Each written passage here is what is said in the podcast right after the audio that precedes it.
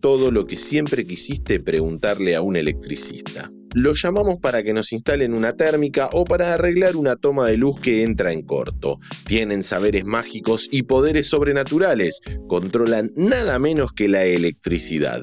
Hoy, en alta tensión, tenemos el honor de conversar con un electricista.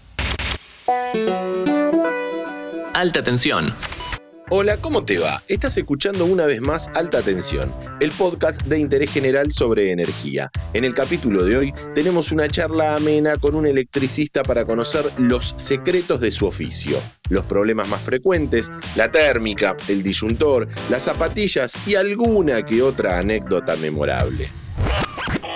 Los argentinos consumimos cada vez más energía, pero sobre todo cada vez más electricidad. ¿Por qué? Porque tenemos cada vez más electrodomésticos. Aire acondicionado, televisores, pavas eléctricas, caloventores, lavarropas, lavaplatos, planchita para el pelo, microondas, hornos eléctricos, computadoras, tablets, celulares. Y un amigo me contó que conoce a un tipo que le dijo que hay gente que cultiva marihuana indoor con lámparas potentísimas.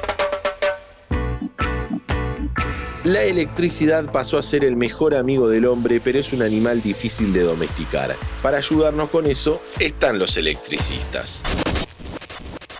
Hola, ¿cómo están? Bueno, mi nombre es Cristian Terjanian. Trabaja en una empresa de construcción y remodelación donde la instalación y reparación eléctrica es una clave fundamental. ¿Cuáles son los problemas más frecuentes a los que te enfrentás? Los problemas más frecuentes de instalaciones eléctricas, el tema de la zapatilla. Y la gente enchufa y enchufa un montón de cosas. Enchufan un caloventor, cuando la zapatilla recalienta, bueno, empiezan todos los problemas. Se queman los cables, el interior de los cables se queman y quedan petrificados dentro de la cañería, donde hay que después romper y bueno, trabajar mucho más arduo y qué recaudos hay que tomar para no tener este tipo de problemas. Lo mejor que se puede hacer es un técnico responsable, un electricista matriculado de lo que va a hacer, porque hay veces entiendo que los costos hoy de los materiales son altos, pero cuando hay que poner un cable de 2 milímetros y medio, si el matriculado te dice hay que poner de 2 milímetros y medio, hay que poner de 2 milímetros y medio. Y no encontrarte de golpe que desde el tablero inicial arrancaban en 6 milímetros y de golpe en el primer paso se hacen cajas de pase, nos encontramos que ese de 6 milímetros pasaba un milímetro y medio. Una de las claves en todo esto es el disyuntor y la térmica. El disyuntor detecta cuando hay un desbalance entre la corriente que entra y la que sale. Por ejemplo, cuando alguien se electrocuta. Con un disyuntor bien instalado se corta la electricidad y nos salvamos. La llave térmica protege al sistema cuando se sobrecalientan los cables. En ese caso, salta la térmica y no se quema nada un disyuntor es esencial para una casa, más allá de la térmica. El disyuntor es esencial para que uno no quede electrocutado. Si las cosas están como corresponden en la casa, el disyuntor hace que no te quedes electrocutado.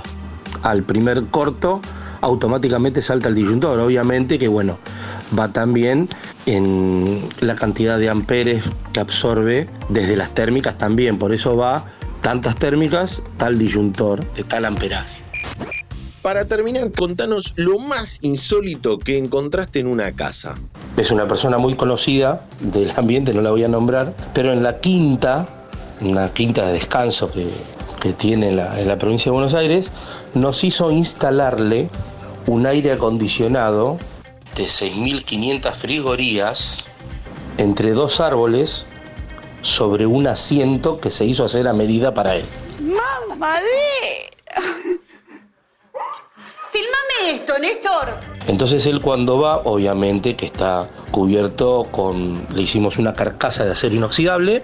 Entonces él cuando, cuando el sol está a la tipo 3 de la tarde, el sol da espaldas de eso, como hay árboles que lo tapan, él prende el aire en 24, porque lo tiene en 24, y se sienta ahí y se duerme la siesta sentado.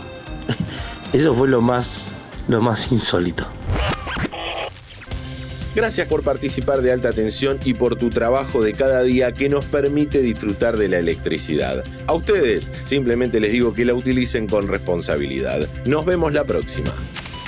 Este episodio fue una producción de Interés General Podcast. Desde el 2020, acompañándote todos los días. Cinco minutos. Para que conozcas algo nuevo